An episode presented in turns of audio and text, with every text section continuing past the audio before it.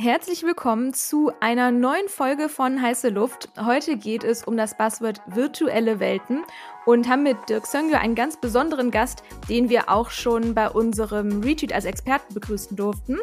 Und bevor wir gerne etwas mehr zu dir, Dirk, erfahren, machen wir immer am Anfang eine kurze Runde Ketchup oder Mayo und würden das natürlich auch gerne bei dir machen. Deswegen starte ich einfach mal rein. Hm, Podcast hören oder Artikel lesen? Unter der Woche Artikel lesen und das Wochenende ist reserviert für Podcasts. Ah, spannend. Offline oder online? Äh, genau das Gleiche. Also ich bin unter der Woche enorm viel online und un am Wochenende habe ich es mehr mit äh, dann in Ruhe mit einem Buch zurückziehen. Mhm, nachvollziehbar. Trends mitmachen oder Hypes ziehen lassen? Trends mitmachen, selbst wenn man kritisch ist, weil ich glaube, man lernt immer viel, wenn man sich dem auch aussetzt und mal mitmacht und mehr herausfindet, was wie passiert. Mhm. Virtuelle oder reelle Meetings? Ja. Tatsächlich nicht einfach zu beantworten. Ähm, manchmal geht nichts über ein reelles Meeting, ähm, wenn man zusammen essen geht zum Beispiel. Ich glaube aber, äh, virtuelle Meetings sind auch immer, immer sinnvoll. Gut, dann hast du die Runde Ketchup oder Mayo schon hinter dich gebracht. Jetzt wäre es aber, glaube ich, auf jeden Fall nochmal für die Zuhörer und Zuhörerinnen toll, wenn du noch einmal ein paar Sätze zu dir sagst, wer du so bist und was du vor allen Dingen mit dem Thema Metaverse zu tun hast. Okay, also hallo erstmal, vielen Dank für die Einladung, ihr beiden. Ähm, ich bin Dirk. Ich beschäftige mich mit dem Metaverse als Thema schon sehr, sehr lange. Rund um, wenn man, wenn man, was man quasi so alles äh, dazu zählt. Ich habe äh, angefangen vor, vor sehr, sehr langer Zeit mit Spieleentwicklung und äh, bei AAA Games und äh, habe Engines und Tools entwickelt und habe dann auch so ein bisschen während meinem Studium äh, MMO-Browser-Games mitentwickelt und mir das da quasi mitfinanziert dadurch und äh, war dann nach dem Studium äh, von Informationswissenschaften war ich in der Forschung und Entwicklung am Fraunhofer und habe da schon rund um Augmented Reality und digitale Assistenten geforscht. Das war allerdings noch Anfang 2000, also 2001 bis 2004 und ähm, naja, sagen wir mal, mit Brillen hatte das nichts zu tun, sondern Augmented Reality hatte, hatte so Raumgröße, in denen sich das alles abgespielt hat. Und ähm, danach habe ich ein bisschen in die Agenturwelt geschnüffelt und fand das super interessant und bin dann auch dabei geblieben und erst bei kleineren und dann ähm, äh, bei kleineren Agenturen und bin dann schließlich bei Razorfish gelandet und habe dort für zum Beispiel für Nintendo an deren Plattformen gearbeitet, also Backends, aber auch dann für andere Kunden an Webseiten, Social Media, ähm, zum Beispiel Levi's war ein Kunde, Adidas und später dann hat die Agentur was äh, Neues probiert und zwar Emerging Experiences. Also sie haben sich Gedanken gemacht über die Digitalisierung von physikalischen der physikalischen Welt. Und also zum Beispiel digitaler Handel haben wir für Audi und Lacoste gemacht, also digitale Touchpoints und Endpunkte in, in Autohäusern. Und dann später auch für Hotels und Casinos gearbeitet, bis, bis hoch quasi zur Skalierung Smart Cities. Und das zieht sich so ein bisschen durch. Also auch als Rollen habe ich irgendwie alle möglichen mitgebracht. Erst so ein bisschen User Experience und dann Game Design und dann Entwicklung und dann Projektmanagement und schließlich Strategie und Business. Und war dann zum Schluss auch Head of Technology bei Razorfish, beziehungsweise Publicis Sapient, als es eingegliedert wurde. Und heute treibe ich mich immer noch zwischen Strategie und Business herum und das ist so, wo sich es ein bisschen eingependelt hat. Aber immer mit so ein bisschen dem, dem Subtext, was passiert eigentlich, wenn Technologie auf Gesellschaft trifft und wie verändert das die, die Umwelt und den Raum. Super spannend, glaube ich, auch nochmal für unsere Zuhörer zu äh, hören, ähm, dass du, ja, man kann ja schon sagen, dieses ganze Thema virtuelle Welten, Metaverse etc. hat ja die letzten Jahre, sage ich mal, oder das letzte Dreivierteljahr so ein bisschen einen Hype-Begriff bekommen, aber tatsächlich bist du ja schon jemanden, der sich äh, seitdem, ich sag mal, es Augmented Reality oder Virtual Reality das erste Mal in den Mund genommen wurde, von Anfang an damit beschäftigt hat. Also von daher waren wir auch sehr, sehr glücklich, dass wir dich fürs Retweet gewinnen konnten und da eher so holistisch über das Thema Metaverse gesprochen haben. Heute wollen wir ja so ein bisschen über dieses Thema ja, ich sag mal, Identitäten in virtuellen Welten sprechen. Und vielleicht möchtest du diesen Begriff einmal für unsere Zuhörer einordnen, beziehungsweise, ja, was bedeutet dieses Thema Identitäten in virtuellen Welten für dich? Das ist tatsächlich nicht so einfach. Äh, interessanterweise sind beide Begriffe eigentlich sowohl der Begriff Identität sehr, sehr kompliziert als auch der Begriff virtuelle Welt. Und, aber man kann sich, man kann sich beiden Begriffen so ein bisschen unterschiedlich annähern. Wenn wir bei virtuellen Welten beginnen, dann haben die erstmal eine, eine, eine technische Definition, sowas. Also ein, eine Plattform, eine digitale Plattform hat eine Idee, wer ich überhaupt bin. Also, ne, das, das bist du. Und dann kontextualisiert sie meine Person in irgendeiner Form. Also du bist hier zum Beispiel auf einer Karte. Also du bist hier auf der Map oder es gibt aber auch noch ganz, ganz viele andere Formen von Kontexten. Also es ist, es ist gerade 14.40 Uhr und weil wir eben wir sind und 14.40 Uhr ist, sind wir jetzt in diesem Podcast oder auch äh, zeitlich, weil es irgendwie abends ist, passiert jetzt irgendwas. Und dann der letzte Schritt einer virtuellen Welt ist letztendlich, ich kann in irgendeiner Form in einer, in diesem System irgendwas tun, also irgendwie interagieren und andere können das sehen. Also es geht nicht nur um, um mich alleine, sondern andere können sehen, wie diese Interaktion stattfindet. Und das ist so ein bisschen all, all irgendwie technisch und konzeptionell, was eine virtuelle Welt ist. Aber das Interessante dabei ist, das gilt jetzt für eine ganze Menge. Das heißt, wenn man sich, wenn man sich das so ein bisschen anschaut, okay, die, das sind sehr, sehr allgemeine Anforderungen an Systeme. Und das gilt sowohl jetzt irgendwie für Massive Multiplayer Games, also wenn man sich jetzt irgendwie World of Warcraft anschaut, das gilt aber auch irgendwie für so Multiplayer Games wie Fortnite und Shooter, das gilt aber auch für Sandboxes wie Minecraft. Und dann gilt es aber auch interessanterweise irgendwie für so, für so Plattformen wie jetzt irgendwie Zoom oder Teams oder wo man sich auch irgendwie zusammen zusammentut und Dinge zusammentut. Und dann gilt es auch irgendwie für Augmented Reality Geschichten, wo ich, wo ich als tatsächliche Person in der augmentierten Welt etwas mache. Und das, das ist relativ spannend und das war, ähm, das basiert so ein bisschen auf einer Studie von 2006, die so ein bisschen erkannt haben, dass das eigentlich alles das Gleiche ist. Und das war die Metaverse Roadmap. Die war, das war eine Studie von 2006, die wurde 2007 veröffentlicht. Und die hat das eben so ein bisschen in einen Quadrant geteilt und hat gesagt, okay, wir können das in zwei Dimensionen teilen. Eine Dimension ist Identity, also eine Person, eine Identität, die nach außen auf die Welt schaut und ein Weltkontext, also die Welt, die auf die Person schaut. Und die zweite Dimension haben sie geteilt in Okay, ich kann die Welt entweder tatsächlich wahrnehmen, aber mit digital augmentierten Informationen, oder ich kann das komplett simulieren. Und dadurch haben sich vier Quadranten ergeben und der eine Quadrant ist tatsächlich das, was sie Virtual Reality nannten und sagen, okay, hier bewegen sich virtuelle Personen in einem virtuellen Kontext auf fiktionalen Maps, also eben World of Warcraft.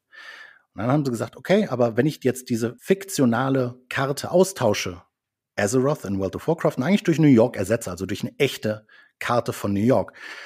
Naja, dann bin ich plötzlich bei sowas wie Uber. Weil äh, Uber ist ja nichts anderes als andere Leute bewegen sich jetzt, NPCs bewegen sich in Azeroth durch World of Warcraft. Und hier bewegen sich jetzt aber echte Taxis auf einer echten Repräsentation von New York. Und technisch ist das irgendwie alles das Gleiche und konzeptionell. Und dann haben sie gesagt, okay, aber diese, diese Map muss ich ja nicht nur, kann ich nicht nur auf einem Telefon oder so darstellen oder in, einer, in diesen Mirror Worlds, wie sie sie genannt haben, sondern ich kann die Map einfach nur vergrößern auf 1 zu 1 Größe und kann die mit dem Betrachterwinkel der Person, also des Users synchronisieren. Und in dem Moment bin ich bei Augmented Reality. Und auch hier wieder diese, diese Erkenntnis, dass das technisch und konzeptionell eigentlich identisch ist, ist interessant. Das ist ein anderer Use Case und es erlaubt andere Szenarien, aber technisch ist es erstmal das Gleiche. Und dann haben sie gesagt, okay, und den letzten Schritt für den letzten Quadranten, wir können eigentlich auch diese digitale Erweiterung von Welten nicht nur für Welten machen, sondern auch für Personen. Also ich kann meine Identität, und da sind wir bei Identitäten, ich kann meine Identität digital erweitern. Und damals haben die, 2006 war Live-Logging gerade gerade aufkommt. Es, es gab noch kein Social Media. Also Social Media, MySpace war die bekannteste Plattform. Und äh, Google hatte so gerade Yahoo als beliebteste Suchmaschine abgelöst. Und also Facebook noch ganz, ganz früh und nur eingeschränkt bei, äh, auf, auf entsprechende Universitäten. Und deshalb haben sie gesagt, das ist Live-Logging, wo Leute halt ihr Leben festhalten und darstellen. Und, und heute würden wir das eigentlich als Social Media bezeichnen, wo sie gesagt haben, okay, und das ist die Augmentierung von Personen, die ihre Identität digital erweitern. Und dann haben sie gesagt, dadurch, dass das alles eigentlich das Gleiche ist und unter diesem Begriff virtuelle Welt zusammengesetzt werden kann und die Anforderungen gleich sind, technisch, konzeptionell, war das so das erste Modell, was so ein bisschen mit der Denkweise gebrochen hat, dass das Metaverse jetzt irgendwie Virtual Reality sein muss oder, oder auf eine bestimmte Modalität festgelegt ist, jetzt auf ein bestimmtes Endgerät festgelegt ist. Und das ist super spannend und das hat sie so sehr, sehr inklusiv hergeleitet, dass es eben ein Modell ist, was diese vier Quadranten wirklich berücksichtigt und hat dann eben auch gesagt, okay, und so fängt man Social Media im Metaverse ein. Und das ist eine sehr, sehr spannende Betrachtung, über die eigentlich inzwischen weniger geredet wird, weil jeder eben viel, viel ähm, auf, auf bestimmte Technologien eben eingeht, wie VR, wie AR und darüber so ein bisschen vergisst, dass diese Plattform vom eigentlichen Zweck, was dieses Metaverse als Konzept eigentlich erlauben soll, den Leuten an Szenarien, dass das wesentlich weitergeht. Ja, wir fanden ähm, die gerade von dir beschriebene Herleitung beziehungsweise die Erläuterung dieser Quadranten ja auch schon während der drei Tage so total eye-opening ein Stück weit. Wenn man jetzt aber nicht dich fragt, sondern andere Personen, wer sind denn virtuelle Identitäten, dann kommt häufig sowas wie Avatare mhm. oder virtuelle Influencer. Und gefühlt oder auch wirklich auf Basis ähm, von Erfahrung ist es so, wenn man so ein Wort in den Raum wirft oder zwei Wörter in dem Fall wie virtuelle Influencer, dann kommt häufig sehr viel Skepsis mhm. und sehr viel Angst ein Stück weit. Wie meinst du oder wie würdest du das erklären, dass dem so ist? Also erstmal ist es ja nicht falsch. Das ist ein bisschen wie, wenn man, wenn man jetzt vom Internet redet, dann ist es, in, dann ist es eine ähnliche Dualität wie das Metaverse. Und zwar, ich habe einmal, wenn ich das Internet rede, habe ich, habe ich das Konzept und den Begriff, so dass das, was es eigentlich darstellt, dieses eine Internet im Kopf. Aber gleichzeitig kann ich auch quasi auf eine ganze Menge einzelne Technologien zeigen, wie HTTP, HTTPS, FTP und diese ganzen Protokolle und Definitionen, diese technischen Dinge, die dazugehören und das Internet zum Internet machen. Und genau kann ich quasi auf diese Dualität, auf das Metaverse anwenden und sagen, das Metaverse ist dieses ganz, ganz große Konzept, was quasi diese vier Quadranten und noch viel mehr einschließt. Aber natürlich kann ich auf einzelne Dinge wie Avatare und virtuelle Influencer oder VTubing oder sowas zeigen. Und natürlich gehören die dazu. Das sind dann halt einzelne Aspekte. Also die gehören schon damit rein. Was Skepsis angeht, und ich glaube, da haben wir auch im Retreat drüber gesprochen, natürlich ist erstmal immer eine Skepsis da. Das, das war, auch so das berühmte, wie, wie bekommt man jetzt den Kunden dazu, anzuerkennen, dass das Metaverse tatsächlich sinnvoll ist, jetzt irgendwie als Trend oder als Kanal. Und die Antwort ist, naja gut, das gleiche haben wir mit TikTok durchexerziert und irgendwann hat man festgestellt, das ist sinnvoll. Und davor haben wir das vor 10, 15 Jahren mal mit Facebook durchexerziert, bis wir Kunden dazu gebracht haben, ja, die, das, das ist wirklich interessant und relevant für dich und da, da, das passt zu einer, das passt zu deiner Markenwahrnehmung und naja, vor 20 und 25 Jahren haben wir das gleiche argumentiert. Ja, du musst in dieses Internet jetzt ernsthaft, ne? Und, und so ist es eigentlich immer die gleiche Diskussion, die man am Anfang hat. Und das ist auch völlig relevant, weil es hat damit zu tun, dass ein Kunde natürlich für sich entscheiden muss, ist es jetzt schon soweit? Also da schauen die natürlich immer auf so ein bisschen Return on Investment. Wer ist meine Zielgruppe? Wen will ich ansprechen? Was sind meine Argumentationen? Und für manche Marken ist das sicherlich dann relevanter als eine andere. Manche Marken sind eben sehr, sehr progressiv und haben eine Zielgruppe, die sich, die sich sehr mit diesen bestimmten Themen identifizieren.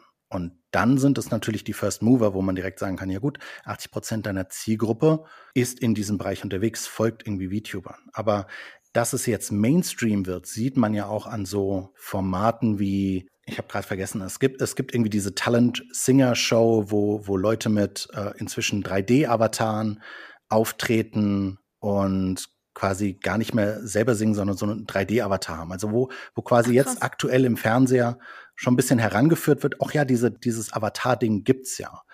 Und das mhm. heißt, dieses VTubing oder was ursprünglich als, okay, 3D-Avatar, aber dann VTubing als in meinem Stream benutze ich ein Avatar. Statt mich selbst zu zeigen, benutze ich ein Avatar, um quasi auf YouTube oder auf Twitch zu streamen. Und das ist jetzt das Gleiche, wo man, wo man plötzlich noch viel mehr diese Avatare als Performance hat.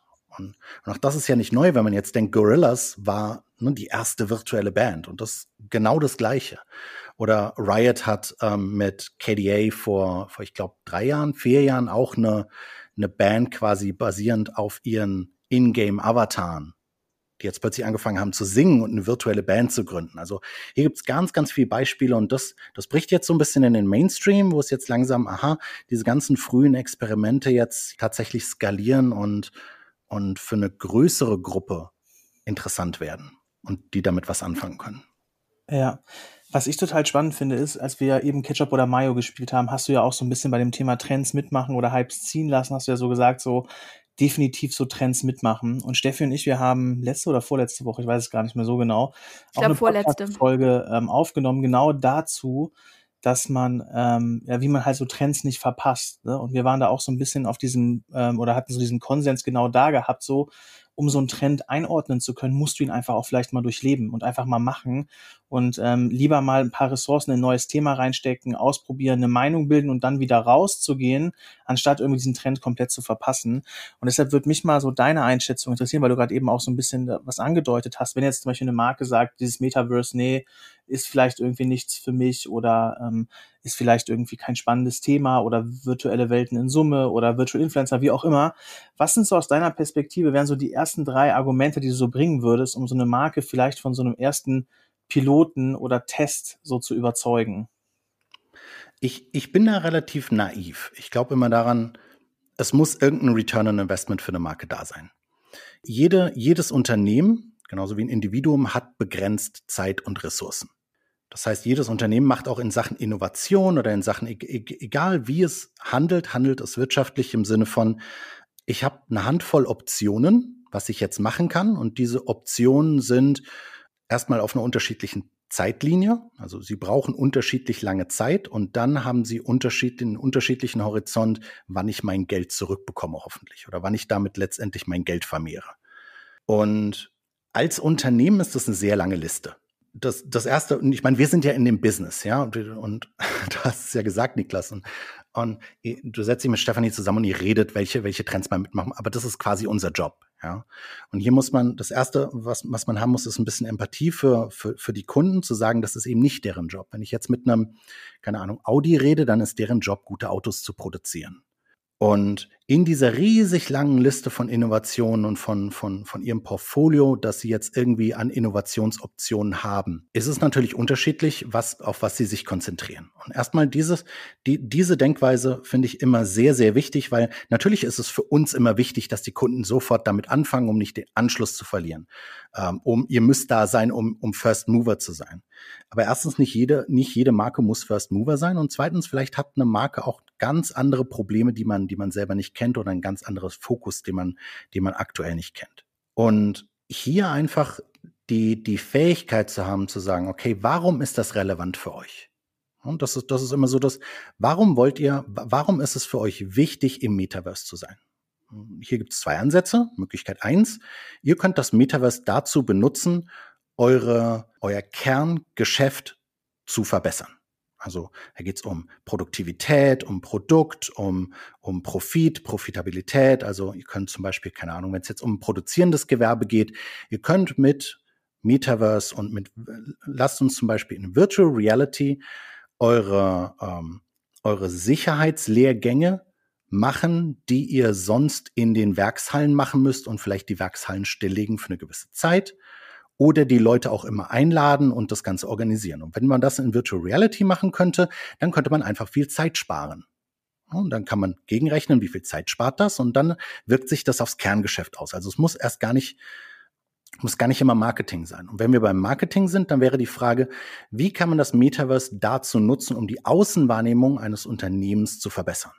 Und, und auch auch hier, das ist, das ist ein sehr sinnvolles Ziel, weil im Moment brauche ich nur eine Pressemitteilung zu schreiben als Unternehmen, dass ich was mit Metaverse mache und ich kriege wahrscheinlich mehr Zugang zu Investitionen. Manchmal wollen die Shareholder auch einfach, ah, also die, die, die, die Aktionäre einfach, du machst jetzt was mit Metaverse, weil. Das ist gerade der Hype. Aber dann hat es natürlich auch den Seiteneffekt in dem Moment, wo ich sage, also, also beispielsweise Nike spielt das wunderbar. Die, die machen im Metaverse jetzt nichts unbedingt, um bessere Schuhe zu machen äh, oder um bessere, um bessere, keine Ahnung, Sportkleidung zu produzieren. Die machen das erstmal, um erstens die Außendarstellung zu verbessern, aber dadurch haben sie auch wesentlich besseren Zugang jetzt nicht nur zu finanziellen Ressourcen, sondern auch zu Leuten, die da arbeiten wollen. Die haben plötzlich einen völlig neuen äh, neuen Talentpool aufgemacht von Leuten, die, die bei Nike arbeiten wollen, weil sie es als sehr fortschrittliches, sehr weitsichtiges Unternehmen wahrnehmen. Und all diese Dinge kann man verargumentieren und kann man auch relativ gut mit einem, mit einem, und das ist euer tatsächlicher Output. Und dann irgendwann landet man natürlich auch okay, aber das Metaverse ist nichts anderes als eine, eine Reihe von neuen Kanälen. Und wenn ich jetzt einfach zum Beispiel die, diese, diese Metaverse-virtuellen Welten, also Sandbox oder Decentraland, dann kann ich die auch erstmal als neuen Kanal definieren. Das ist nichts anderes als ein neuer Social-Kanal, genauso wie Facebook, genauso wie Twitter oder TikTok ist es erstmal eine neue Plattform. Und am Anfang ist es relativ günstig, sich da einzukaufen, aber man kann auch schon, ne, man kann ja auf die Zahlen schauen. Wer ist denn da? Und wenn meine Zielgruppe in dem Moment matcht, wo ich sage, okay, die Leute, die hauptsächlich in der Sandbox rumlaufen, ähm, matcht meine Zielgruppe dann ist das ein ganz normales Mediaplaner, wo ich argumentieren kann, okay, aber deine Zielgruppe ist hier, so und so ist die, äh, so und so ist die Conversion Rate. Und dann sind das auch Argumente, die ich machen kann. Also ich bin da, ich bin da relativ naiv und oldschool und sag halt, gut, die, die beste Argumentation ist ganz einfach, indem man dem Unternehmen tatsächlich sagt, was es rausbekommt. Und in dem Moment ist es auch kein Experiment für mehr für die. In dem Moment ist es kein ungreifbares, ich mache mal Innovation oder ich mache mal irgendwie, ich mache mal was mit Metaverse, sondern in dem Moment kann man halt wirklichen, wirklichen Kosten-Nutzen-Rechnungen vorlegen und kann sich aber dann auch, wenn man das richtig macht, gegen andere Innovationsvorhaben durchsetzen, die in einem Unternehmen sind, die das vielleicht nicht tun und keinen so, so, so harte Beobachtungen äh, oder, oder Berechnungen machen wie das und das ist jetzt der erwartete, die erwartete Gewinnspanne fürs tatsächliche Unternehmen.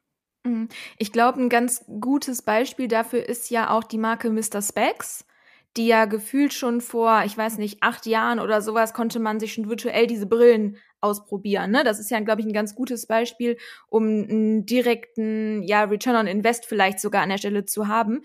Unsere Argumentation, wir sind ja nicht umsonst hier bei äh, heiße Luft, ist ja, dass das Ganze nicht unbedingt nur am Ende des Funnels stattfindet, ne, das heißt direkt abverkaufsrelevant ist, sondern dass wir sagen, du musst, um das überhaupt einordnen zu können, das heißt genau diese Gedanken, die du Dirk gerade beschrieben hast, ne, ist meine Zielgruppe da? Wer ist, wer sind denn überhaupt die Leute, die sich da aufhalten?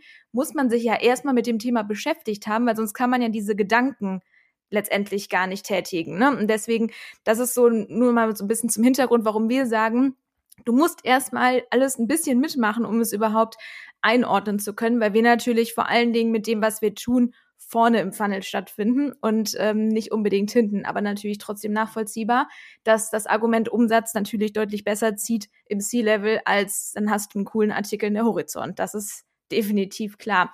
Was würdest du denn sagen, weil wir haben jetzt natürlich viel über die ähm, Potenziale ges äh, gesprochen oder Chancen. Was würdest du denn sagen, sind die Herausforderungen oder vielleicht sogar auch die Gefahren in dem Konstrukt?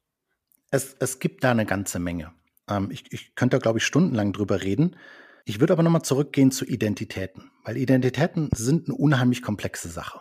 Ganz, ganz oft sehe ich, dass, dass Identität als dieses eine starre Ding gesehen wird. Ne, ich habe eine Identität, ich bin Dirk und dann habe ich aber Beziehungen zu anderen Plattformen und irgendwie zu anderen Logins und so weiter. Und wäre es nicht schön, wenn, da geht es um Interoperabilität, da geht es um, wäre das denn nicht schön, wenn ich dieses eine Metaverse habe, das mich komplett repräsentiert? Und da ist so ein bisschen die Antwort, ja, nee, Identität ist ein bisschen komplexer.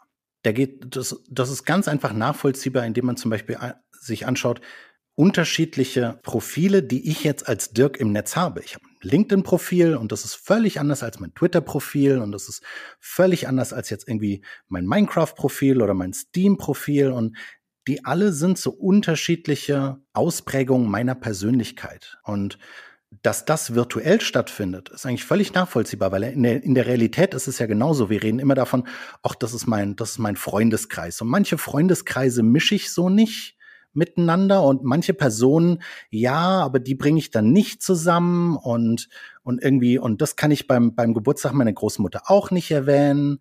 Und das heißt, Identität ist ein relativ komplexes Biest, was, was ich so gar nicht vereinheitlichen kann. Und diesen, diesen Versuch der Vereinheitlichung, das ist das erste, was enorm schwierig wird. Umgekehrt sind virtuelle Welten, um wieder zum Anfang zu kommen, ähm, Richard Bartle hat, ein, hat eine wunderschöne Beobachtung gemacht, indem er gesagt hat, virtuelle Welten sind dazu da, Identität, mit Identität zu experimentieren. Und das ist schon seit den ganz, ganz frühen virtuellen Welten in den 80ern so, die textbasiert waren und dann gab es eine 2D-Grafik, aber 3D-Grafik, aber irgendwie am Beginn des Beitritts jeder virtuellen Welt steht erstmal ein Charakterbogen. Ich muss erstmal meinen Charakter und das, das fängt schon damit an mit, keine Best Practice, aber was, was ist denn dein, was ist denn dein Geschlecht? männlich, weiblich und dann gibt's dann gibt's aber ne, divers möglicherweise äh, Marsianer, drittes und ne, also es, es ist völlig frei. Ich habe quasi diese virtuellen Welt jenseits von dem, was ich menschlich irgendwie ausprobieren könnte. Und selbst wenn ich es menschlich ausprobieren kann, vereinfacht das die ganze Sache nochmal. Und dann kann ich weitergehen und, und sagen, okay, was ist denn mit, mit ähm, Hautfarbe, was ist mit körperbestimmten Bodytypes, was ist mit und all diese Exploration kann ich in relativer Sicherheit in einer virtuellen Welt machen. Und dann geht es ein bisschen weiter und Rev Costa hat darauf aufgebaut und hat gesagt, naja, virtuelle Welten sind erstmal nur Maschinen, die in irgendeiner Form soziale Strukturen nachbilden. Das heißt, auch wenn ich, auch wenn ich meinen Charakter jetzt völlig beliebig und, und, und frei gestalten kann, bin ich trotzdem in irgendeinem Sozialkonstrukt. Das muss nicht der Realität entsprechen, aber ich muss mir bewusst sein, ich bin in irgendeinem realen, äh, in, in einem real simulierten Konstrukt. Und das sind auch wiederum Dinge, da denken zu wenige an, andersrum. Es denken eine ganze Menge Leute sehr, sehr darüber nach und über die Probleme, die dadurch entstehen. Aber im, im, im allgemeinen Bewusstsein von jetzt der Gesellschaft sind diese Probleme noch gar nicht verankert. Und das sind, das sind Dinge, die kommen jetzt nach und nach auf, wo, wo zum Beispiel Avatare und VTuber man in einem, in einem größeren Kontext hat. Und Code Miko, wer, wer sie nicht kennt, ähm, eine VTuberin auf Twitch, die sehr weit vorne ist mit dieser Exploration. Zum Beispiel ihrem Chat überlässt, bestimmte Körpereigenschaften zu verändern. Also muss man sich mal anschauen. Das ist ein bisschen absurd, was da teilweise passiert. Es ist, es ist sehr, sehr viel Spaß. Sie wurde aber auch unter Umständen, äh, nein, sie wurde definitiv manchmal von Twitch gebannt, weil es eben so jenseits des guten Geschmacks ging. Ah, okay. und, und dann stellt sich eben die Frage, okay, was ähm, ist zum Beispiel, wenn ich als Weißer einen schwarzen Avatar benutze und mich mit dem in meinem Stream repräsentiere, ist das Blackfacing. Also ist das äh, kulturelle Aneignung. Oder wenn ich, wenn ich einen schwarzen Avatar habe und in dem Moment versuche, wie ein Schwarzer zu reden, oder wenn ich, wenn ich einen asiatischen Avatar habe, darf ich dann asiatische, darf ich dann Witze über Asiaten machen? Weil in dem Moment repräsentiere ich das ja. Und diesen Konflikt, der erstmal entsteht, den kann man, da ist der erste Instinkt, den nicht ernst zu nehmen. Das ist dann so, ja, haha, und wenn ich bei Final Fantasy 14 ein Lalafell spiele, ähm, habe ich dann kulturelle Aneignung von Lalafell. Hihihi.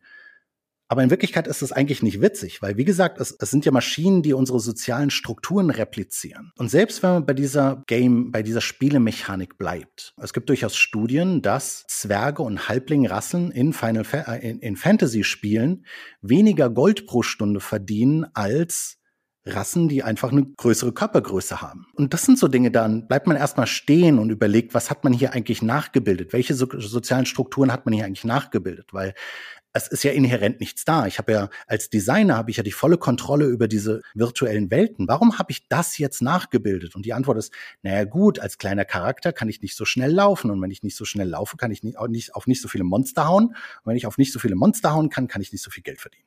Ja, das klingt logisch, aber wolltest du das denn? Und ich glaube, dass, dass diese Identität, diese Form Nummer eins, die das Betrachten, welche Vorurteile und welche sozialen Nachteile wir eigentlich in diese virtuellen Welten tragen, aber zweitens auch die Art, wie wir relativ selbstverständlich mit virtueller Identität experimentieren und das ja wirklich ein, eine reale Erweiterung unserer Identität ist.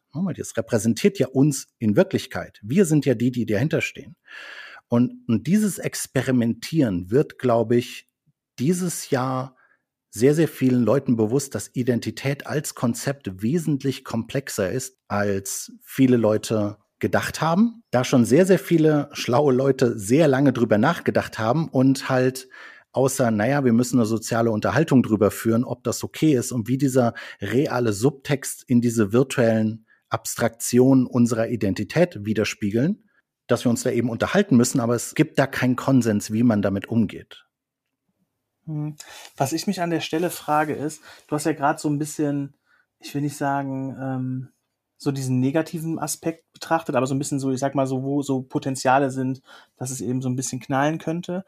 Was ich halt irgendwie spannend finde, ist, gerade so in der heutigen Zeit, jetzt mal so ein bisschen Switch in die reelle Welt, ja, gerade so dieses Thema Diversity, LGBT-Community, sich ausleben, selbst verwirklichen, etc. pp, ist ja etwas, was in, ähm, in der reellen Welt halt gerade total on vogue ist, immer noch leider viel Hate mit sich zieht aus der Community oder nicht aus der Community, aber das ist zum Beispiel in, wenn man jetzt ne, mal einen LGBT-Creator anguckt, der bekommt ja schon, oder 24 Tim zum Beispiel, der gerade diesen Musiksong rausgebracht hat, wie viel Hate der bekommt, weil er sich in der reellen Welt halt auslebt. Und ich glaube, das Übertragen auf die virtuelle Welt hat ja eigentlich schon so auch, ähm, wie soll ich sagen, eine Chance, sich eben in einer virtuellen Welt so ausleben zu können, wie man möchte und These auch weniger Hate bekommt in einer virtuellen Welt, wenn man sich beispielsweise mit Avataren im Regenbogenkostüm zeigt, ja, bekommt man in der virtuellen Welt wahrscheinlich weniger Gegenwind als in einer reellen Welt. Leider ist das so.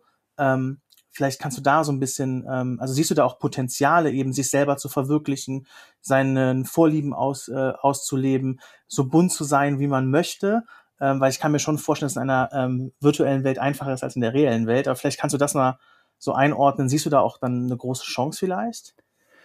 So ist das eigentlich auch gemeint. Und Richard Bartle hat das damals als, als unheimliche Chance wahrgenommen, dass virtuelle Welten Identitäten oder die Exploration von Identitäten zulassen.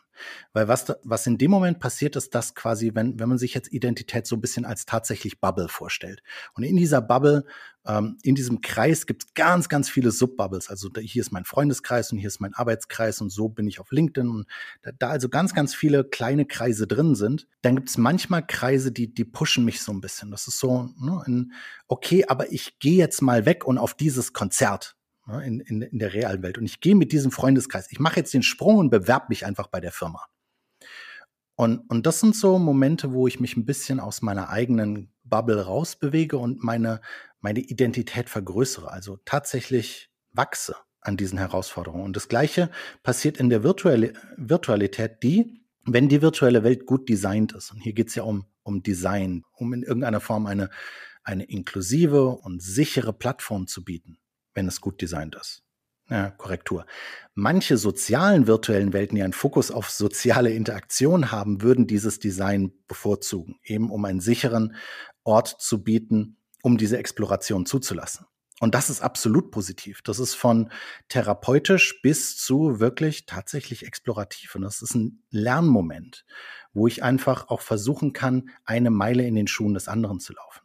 Was nicht automatisch passiert, ist dadurch, dass dadurch mehr Verständnis entsteht, weil Menschen sind nach wie vor Menschen. Und man kann das sicherlich durch bestimmte Designmechaniken steuern, dass manche Welten eben diesen sicheren Ort der Exploration zulassen und auch Maßnahmen ergreifen, dass dieser Ort sicher ist. Und das, das kann von Design tatsächlich und Mechaniken sein. Es hat aber auch ganz, ganz viel mit Governance zu tun und mit Regeln, die man aufstellt und mit den, mit den tatsächlichen äh, Umsetzen und Durchsetzen der Regeln, die dann passieren müssen. Ähm, damit hat es zu tun. Also nicht automatisch entsteht dadurch mehr Inklusivität. Und in dem Moment zeigt sich aber auch, wenn man diese Regeln, wenn man diese Welten tatsächlich so designt, dass sie eben offen und eine safe Plattform bieten und dort Leute unter sich sind, dann hat man eigentlich, was man dann gemacht hat, ist, man hat den Ort geschaffen für die Leute, die sowieso schon inklusiv und äh, sehr, ähm, sehr offen und sehr tolerant sind. Aber man hat jetzt noch nicht unbedingt sehr viel dazu beigetragen, Leute, die intolerant sind, toleranter zu machen. Also das passiert nicht automatisch. Da muss, da muss man schon wesentlich mehr machen, weil am Ende des Tages sind, auch wenn man sich in virtuellen Welten bewegt, sind wir nach wie vor Menschen und wir bringen halt diese ganzen Vorurteile mit. Und, und auch wieder so eine, so eine Erkenntnis von Richard Bartle damals. Wir haben nicht ein bisschen Virtualität in die Realität geholt in dem Moment, wo wir diese virtuellen Welten gemacht haben. Wir haben die Gesamtheit der Realität in die Virtualität gesteckt. Nämlich uns unsere Vorte Vorurteile, aber auch unsere, unsere so ein bisschen Hoffnungen, Träume, Werte, haben wir alles mitgenommen in die Virtualität. Ob wir das jetzt wollten oder bewusst gemacht haben oder nicht. Ja, ich fand äh, deinen Punkt, Niklas, total spannend, weil ich hätte eigentlich fast das Gegenteil gesagt. Ne? Also wenn ich mir jetzt vorstelle, in der Realität, wenn du jemanden siehst, dann denkst du dir vielleicht deinen Teil, weil du ein Vorurteil hast oder weil du zum Schubladendenken halt neigst, tun Menschen halt nun mal. Aber das sieht man ja ganz schön, selbst im Web 2, sage ich jetzt mal, ne, das heißt bei Facebook und Co., wo da eine gewisse Anonymität ist, da potenziert sich ja das Ganze sogar, weil man sogar die ganze Zeit sagt, was man denkt, ja, unter diesem Schutzmantel der Anonymität. Deswegen hätte ich jetzt sogar gedacht, dass das vielleicht sogar noch eine, weil es noch ein größeres Abstraktionslevel bedeutet, dass die Leute noch weniger Angst haben, Hass zum Beispiel zu äußern.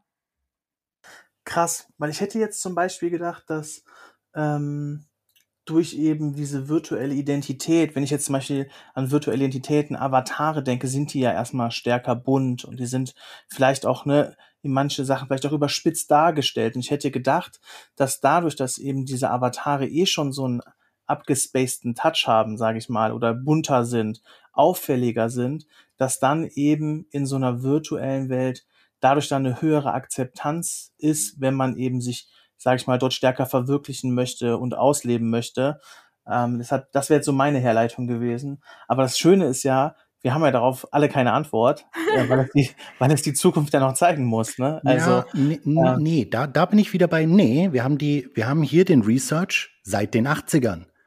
Hier ist gar nicht so bekannt. Die, die erste Taxonomie von, warum Leute virtuelle Welten betreten und was ihre, was ihre Motivation ist für diese Exploration, die ist von 93. Und, und seitdem wurde darauf aufgebaut und die erweitert.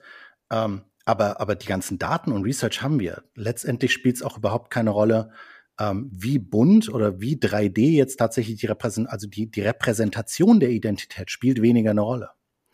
Ich glaube, das Spannende, was man sich überlegen muss, ist, Exploration ist nicht immer zum Guten. Ich kann auch die richtig dunklen Seiten meiner Identität in Sicherheit ausprobieren, indem ich indem ich halt anfange, ne, und bei der Taxonomie waren ja, ähm, Bartel hat damals ähm, eine Taxonomie in, in quasi hat auch vier Player-Types identifiziert äh, und Killer, also Griefer, Leute, denen es Spaß bereitet, das Vergnügen von anderen zu unterbrechen oder, oder in irgendeiner Form andere leiden zu sehen, hat er als einer der vier starken Motivationen von virtuellen Welten gewertet.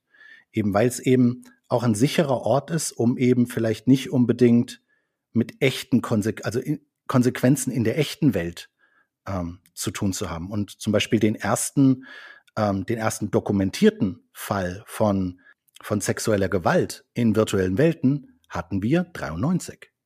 Und äh, seitdem ist es nicht besser geworden, weil, und, und besser ist vielleicht der falsche Begriff, aber seitdem haben wir uns als Menschen nicht unbedingt verändert. Und auch, auch vielleicht ist die Grafik besser geworden mit 2D und vielleicht äh, haben wir jetzt 3D, aber tatsächlich die Dynamiken, die dahinter stehen, sind eigentlich immer noch die gleichen. Die gute Nachricht ist, das heißt, wir haben aber jetzt schon 40 Jahre ähm, Erfahrung, wie man jetzt, wenn man bestimmte, bestimmte Sicherheitsmaßnahmen ergreifen will, um, um manche Sachen eben nicht zu erlauben oder eine bestimmte, äh, eine bestimmte Welt zu designen oder eine Experience zu designen, die, die bestimmte Dinge fördern sollen oder bestimmte Gefühle oder Exploration fördern sollen. Hier haben wir schon 40 Jahre äh, Erfahrung, wie man eventuell diese Tools gestalten kann. Ob das jetzt immer funktioniert oder nicht, sei mal dahingestellt, weil die meisten dieser Tools, die wir zur Verfügung haben, stehen bedauerlicherweise dem Wachstum und dem dem, ich sag mal, der Investition gegenüber, die man hier machen muss. Also es ist ein Heidenaufwand, das zu machen. Ich kann wunderschön auf Facebook zeigen und sagen, auch wenn die nur einen besseren Job machen würden, ich, ich weiß genau, wie man Facebook fixt. Das weiß jeder. Eine ordentliche, eine ordentliche Governance-Struktur aufsetzen, Regeln aufstellen und dann die Regeln knallhart durchsetzen und keine Ausnahmen machen. Das Blöde beginnt darin Nummer eins, das macht leider deren Geschäftsmodell kaputt, aber Nummer zwei, in der Skalierung, die die unterwegs sind, sind das Kosten, die eben nicht mehr so einfach handhabbar sind. Das ist die Schwierigkeit dabei, ähm, hier in irgendeiner Form ein Modell zu finden, obwohl man weiß, was das Richtige ist, ist es unter Umständen in dem Moment gar nicht möglich, eine skalierte virtuelle Welt zu betreiben. Das ist so ein bisschen das, was man da beachten muss. Das heißt, wir haben eine ganze Menge Erkenntnisse. Das Problem ist, die sind, die Anwendung dieser Erkenntnisse ist zum Teil sehr einschränkend und mehr als man vielleicht will. Okay. Also ich finde es spannend. Also wie gesagt, also ich höre dir ja da immer gerne zu, das hatten wir auf dem Retweet ja auch schon, dass du da, äh, wie soll ich sagen, wie ein wandelndes Lexikon bist, ja, und da auch äh, total äh, sattelfest bist. Ich glaube, es ist halt total spannend, wie es halt die, weil es, glaube ich, jetzt halt stärker in den Mainstream halt schwappt, ne, bin ich halt gespannt, wie sich eben das dann jetzt irgendwie auch in Zukunft ähm, ja zeigen wird, sagen wir es so um vielleicht noch mal so ein bisschen in diesen zweiten Teil zu gehen. Wir hatten ja im ersten Teil so ein bisschen, ich sag mal, das Thema virtuelle Welten und virtuelle Identitäten. Ein Bereich, wo es auch um Thema virtuelle Identitäten gibt, der, glaube ich, auch ähm, in jedem Social Media Trend Report die letzten zwei Jahre irgendwie gestanden hat, ist so dieses Thema äh, virtuelle Influencer beziehungsweise Artificial Influ Influencer. Und das ist, glaube ich, ein Thema, mit das wir auch gerne noch mit dir noch mal kurz besprechen wollen würden. Und ähm, vielleicht willst du noch mal so kurz herleiten, wie eben auch, ähm, was, was bedeutet das eigentlich, das Thema virtuelle Influencer? Das Spannende hier ist, glaube ich, dass das ganze Feld von Influencer zum Spektrum wird. Das heißt, statt jetzt zu sagen, hier ist meine Marke und irgendwo hört meine Marke auf und dann gibt es Benutzer und die Benutzer haben ein Erlebnis mit meinen Produkten und meinem Service und irgendwo dann auf der anderen Seite stehen dann Leute, die erzählen, wie toll das ist. Und das ist erstmal nichts Neues. Also letztendlich von, von irgendwie Celebrity Endorsements, das kennen wir schon eine ganze Weile. Jetzt haben wir halt nur die Skalierung von Celebrities. Früher war ein, war eine Berühmtheit etwas sehr Seltenes, weil es selten war, berühmt zu sein.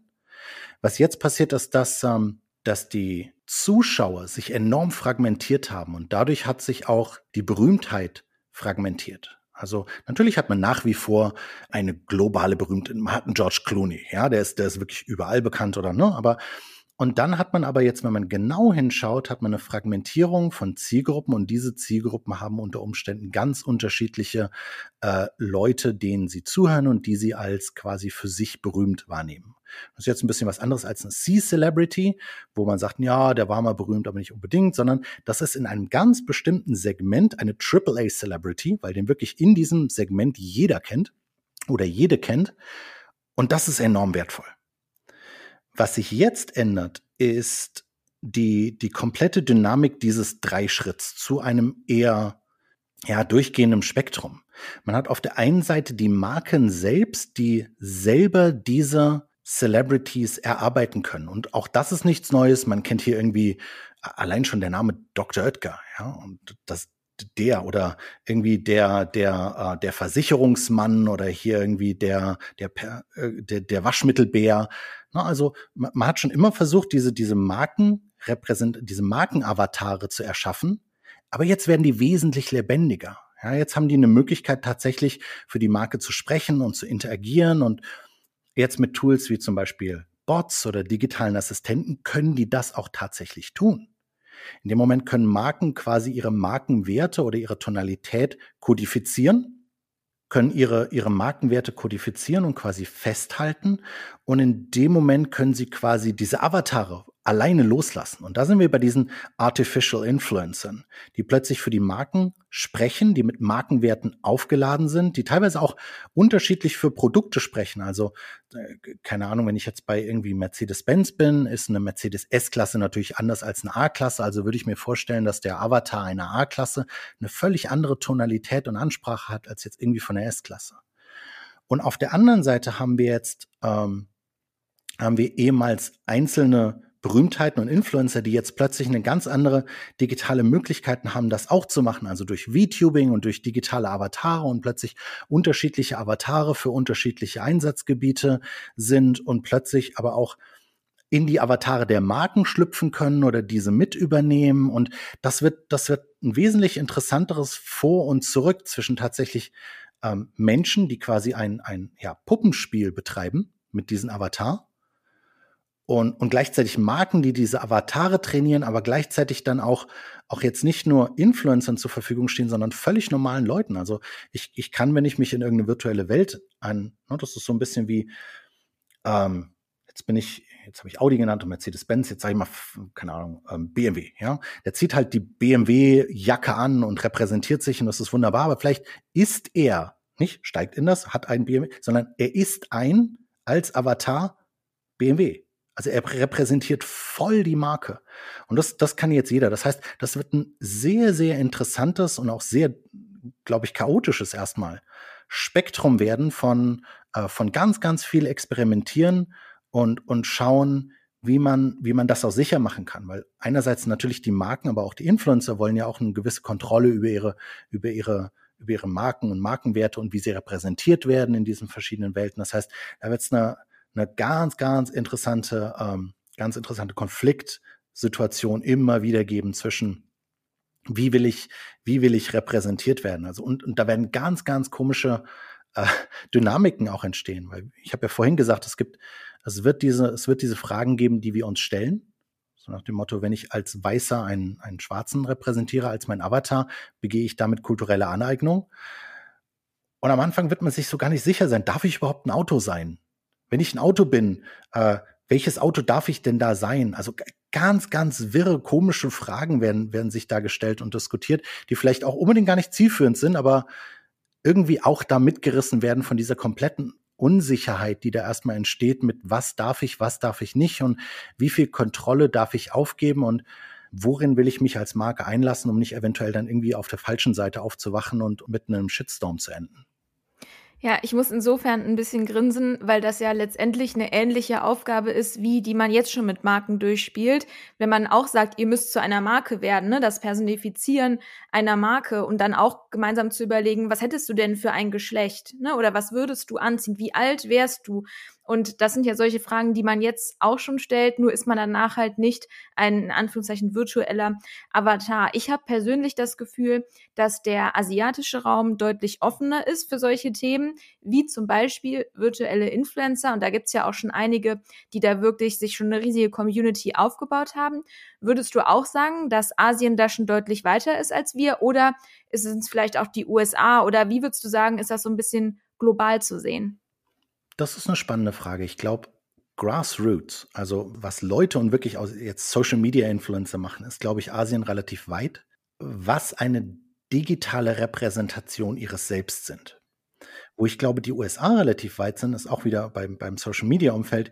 Die sind sehr, sehr weit, sich Strukturen zu bauen, um sich selbst quasi oder, oder Strukturen zu bauen, um sich, um sich quasi selbst zusammenzufinden. Also wenn man jetzt diese Streaming-Houses äh, denkt oder, oder irgendwie jetzt komplette Konstrukte wie Offline-TV, ähm, das ist sehr, sehr spannend, wie die mit, mit sich als einerseits Streamer-Identität umgehen, aber auch darüber hinaus so, so fast schon Broadcasting artig sich als, keine Ahnung, die beste Analogie wäre tatsächlich fast Fernsehsender, aber dann doch irgendwie nicht, ne? Content House, Media Verlag eigentlich fast sehen. Und ich glaube, da sind die sehr weit vorne.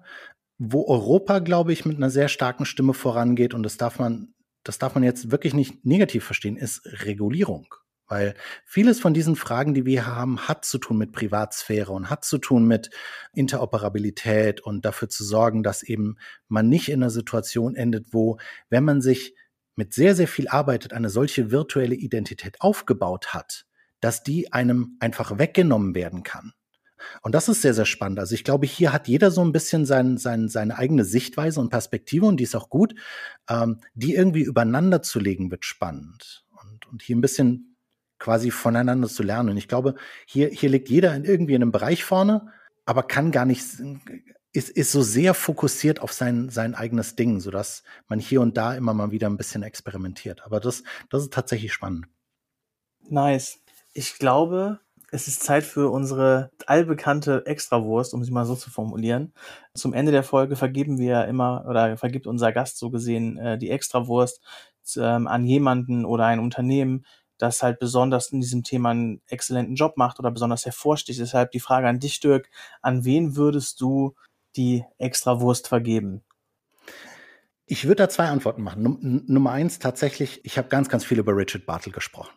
Und er ist jemand, der schon, schon, schon seit den 80ern quasi erstens die erste virtuelle Welt mitentwickelt hat und seitdem immer dabei ist. Und er hat jetzt im, im Januar ein neues Buch rausgebracht und man sollte generell immer lesen. Er hat das Standardwerk 2006 geschrieben, Designing Virtual Worlds, und hat jetzt nachgelegt mit How to Be a God. Also einfach davon ausgehend, du kannst eine virtuelle Welt designen und jede einzelne physikalische, quasi jedes Naturgesetz Design, gratuliere, du bist nach jeder Definition, die wir aktuell haben, ein Gott dieser Welt. Und was ist deine, da, da geht es nicht um eine Power-Fantasie, sondern dann geht es einfach um, was ist denn jetzt deine, deine Verantwortung, die du hast in dieser Welt? Was sind, was sind Dinge, die du jetzt machen kannst, aber auch machen solltest? Und das ist ein unheimlich spannendes Buch. Und ich glaube, die zweite Extrawurst, wenn ich von der, wenn wenn ich jetzt Ketchup drüber mache und Curry, würde ich Thomas Riedel erwähnen. Der hat einen wunderschönen ähm, oder Droidboy, äh, wie sein, wie sein Twitter-Handle ist, und hat einen wunderschönen deutschen Podcast zum Thema Metaverse. Und man fast alle Literatur oder, oder auch Podcasts oder Werke, die man hier sieht, sind immer Englisch. Und es ist tatsächlich sehr, sehr selten, dass man einen deutschen Podcast sieht von extrem hoher Qualität, mit immer interessanten Gästen, immer unterschiedlichen Gästen, sei es jetzt irgendwie aus der Lehre oder aus der Entwicklung oder aus der Industrie. Und das wäre quasi, wenn wir jetzt von Podcast reden äh, und im deutschen Raum, meine definitive Empfehlung. Vielen Dank. Also ich äh, werde mir den Podcast, ich habe ihn auf jeden Fall schon ein paar Mal bei LinkedIn ja. gesehen und werde ihn mir auch gleich nochmal äh, definitiv anschauen. Ich glaube, äh, schon mal per se ähm, möchte ich sagen, es macht so krass Spaß, mit dir zu sprechen. Das fällt mir auch jetzt wieder auf, weil du das Thema, und das finde ich super mehrwertstiftend, aus so einem fast schon philosophischen Blickwinkel teilweise irgendwie betrachtest oder zumindest ähm, ja gesellschaftlich. Und deswegen an der Stelle tausend Dank, dass du bei uns zu Gast warst. Danke euch beide für die Einladung. Immer gerne. Bis, bis zum nächsten Mal, sage ich mal.